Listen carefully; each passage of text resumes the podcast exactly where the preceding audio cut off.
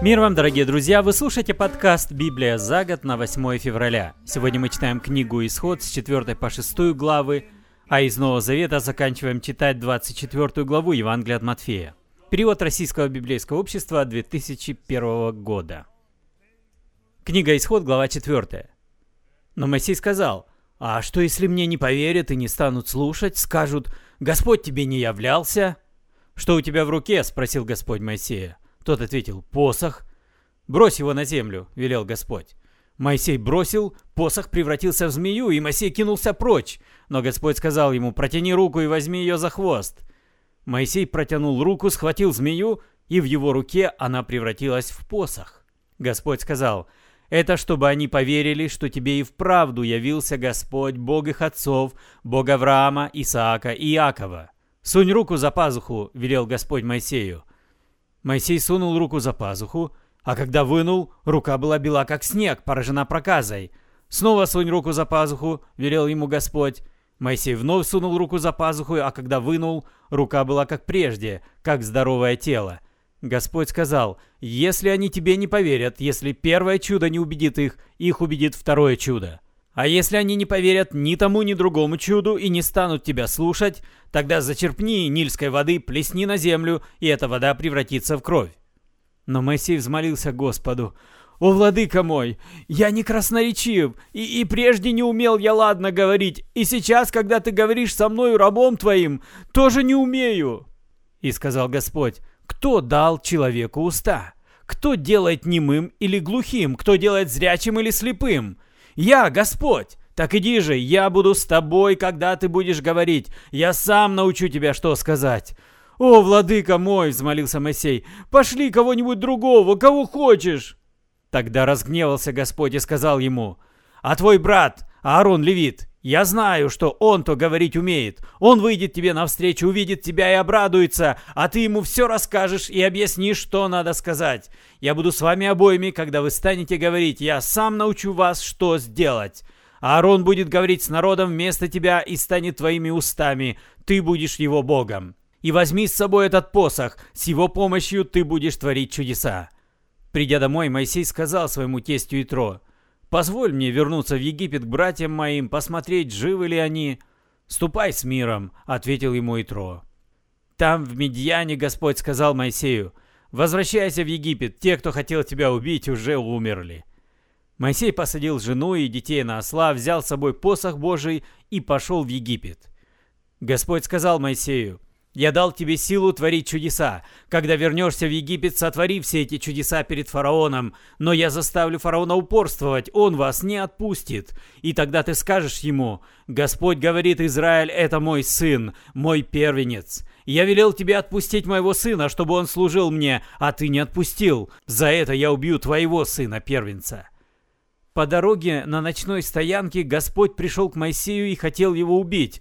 Тогда Ципора взяла острый кремень, обрезала своему сыну крайнюю плоть и его кровью помазала ноги Моисею. «Ты мне жених через кровь», — сказала она. И Господь отступил от него. «Жених через кровь», — так она сказала про обрезание. Господь велел Аарону, «Иди в пустыню навстречу Моисею».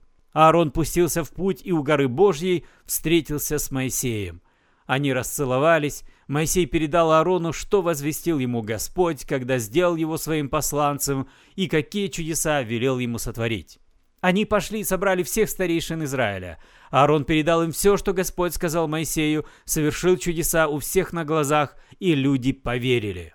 Услышав, что Господь вспомнил о сынах Израилевых и увидел их страдания, они склонились и простерлись ниц. Глава пятая. Моисей и Аарон пришли к фараону и сказали ему, «Господь Бог Израиля говорит, отпусти мой народ в пустыню, справить мой праздник».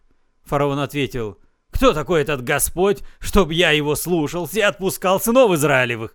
Я этого Господа не знаю и сынов Израилевых не отпущу».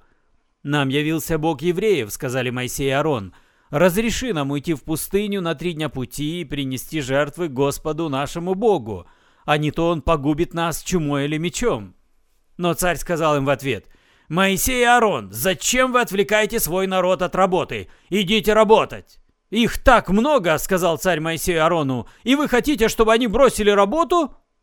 В тот же день фараон велел надсмотрщикам и старостам «Впредь не давайте евреям соломы для кирпичей, как раньше давали. Пусть сами идут и собирают солому. А кирпичей с них требуйте, сколько и прежде, убавлять не надо, а то они совсем обленились. Требуют отпустить их в пустыню, чтобы они принесли жертвы своему Богу. Станет работа потяжелее, будут работать, а не слушать всякий вздор». Выйдя от фараона, насмотрщики и старосты сказали евреям – Фараон велел больше не давать вам соломы. Сами собирайте солому где хотите, а кирпичей делайте сколько раньше делали». И стали евреи ходить по всему Египту и рвать на полях жневье вместо соломы. А надсмотрщики их подгоняли. «Делайте каждый день столько же кирпичей, сколько делали прежде, когда у вас была солома». Старост, которых фараоновы насмотрщики поставили над сынами Израилевыми, теперь стали бить и спрашивать с них – Почему не выполняете положенную работу, чтоб делали столько же кирпичей, сколько прежде?» Старосты пошли к фараону жаловаться. «За что ты так поступаешь с нами, рабами твоими? Нам, рабам твоим, соломы не дают, а кирпичи велят делать. Нас, рабов твоих, избивают. Грех твоим людям так поступать». «Да вы просто обленились», — ответил им фараон. «Обленились и стали говорить, пойдем принесем жертвы Господу. Ступайте работать, соломы вы больше не получите, а кирпичей делайте сколько положено». Поняли старосты, что дела плохи, работы не убавят. Выйдя от фараона, они подошли к Моисею и Аарону, стоявшим в ожидании, и сказали им — Пусть Господь увидит, что вы наделали, и будет вам судьей. Ведь это из-за вас фараон и его вельможи нас возненавидели. Они готовы убить нас. И возвал Моисей Господу, «Владыка, зачем ты мучишь этот народ? Зачем ты послал меня сюда? Я пришел к фараону как твой посланник, а им стало только хуже. Ты так и не спас свой народ». Глава 6. Господь ответил, «Ты увидишь, что сделаю я с фараоном. Под тяжестью руки моей он отпустит евреев. Под тяжестью руки моей он выгонит их из страны. Бог сказал Моисею, «Я Господь, я являлся Аврааму, Исааку и Иакову, как Бог всесильный, но моего имени Господь я им не открыл.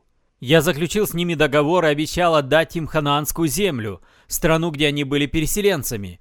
Ныне я услышал, как стонут сыны Израилевы под игом египтян, и вспомнил про этот договор – Передай же сынам Израилевым, «Я Господь, я уведу вас из египетской неволи, освобожу из рабства, я вас избавлю, занесена моя рука и страшны мои кары, я сделаю вас моим народом и буду вашим Богом. Вы будете помнить, что это я, Господь Бог ваш, вывел вас из египетской неволи. Я приведу вас в землю, которую обещал отдать Аврааму, Исааку, Якову, и передам ее вам во владение. Я Господь». Моисей возвестил это сынам Израилевым, но те и слушать его не хотели от малодушия и от тяжести работ. Господь велел Моисею, «Иди к фараону, царю египетскому, скажи ему, чтобы он разрешил сынам Израилевым уйти из его страны». «Уж если сыны Израилевы меня не слушают, — сказал Моисей, — как же меня послушается фараон? Моя речь неискусна!» Господь говорил с Моисеем и Аароном. Он велел им идти к сынам Израилевым и к фараону, царю египетскому, вывести сынов Израилевых из Египта. Вот их родоначальники. Сыновья Рувима, Рувим первенец Израиля, Ханох, Паллу, Хицрон и Карми. От них пошли роды Рувимовы. Сыновья Симеона, Емуэл, Ямин, Ахат, Яхин, Цохар и Шаул, сын Хананиянки. От них пошли роды Симеоновы. Вот имена сыновей Левия в порядке старшинства. Гершон, Кихат и Мерари. Левий прожил 137 лет. Сыновья Гершона, Ливни и Шемни со своими родами. Сыновья Кихата, Амрам, Ицхар, Хеврон и Узел. Кихат прожил 133 года. Сыновья Мирари, Махли и Муши. Вот роды левитов в порядке старшинства. Амрам взял в жены и Ахивет, свою тетку. Она родила ему сыновей Аарона и Моисея. Амрам прожил 137 лет. Сыновья Ицхара, Корах и Нефик и Зихри. Сыновья Узиэла, Мишаэл, Элцафан и Ситри. Аарон взял в жены Элишеву, дочь Аминадава, сестру Нахшона. Она родила ему сыновей Надава, Авиуда, Элазара и Тамара. Сыновья Кораха, Асир, Элкана и Авиасав. От них пошли роды Кораховы. Элазар, сын Аарона, взял себе в жены одну из дочерей Путиэла. Она родила ему сына Пенихаса. Таковы родоначальники левитов, таковы их роды. Это им, Аарону и Моисею, Господь повелел вывести из Египта сынов Израилевых, построенных словно войско. Это они, Моисей и Аарон, держали речь перед фараоном царем египетским, чтобы вывести сынов Израилевых из Египта. Там, в Египте, говоря с Моисеем, Господь сказал ему, «Я Господь, все, что я говорю тебе, передай фараону, царю египетскому». «Речь моя неискусна», — ответил Моисей. «Разве послушается меня фараон?»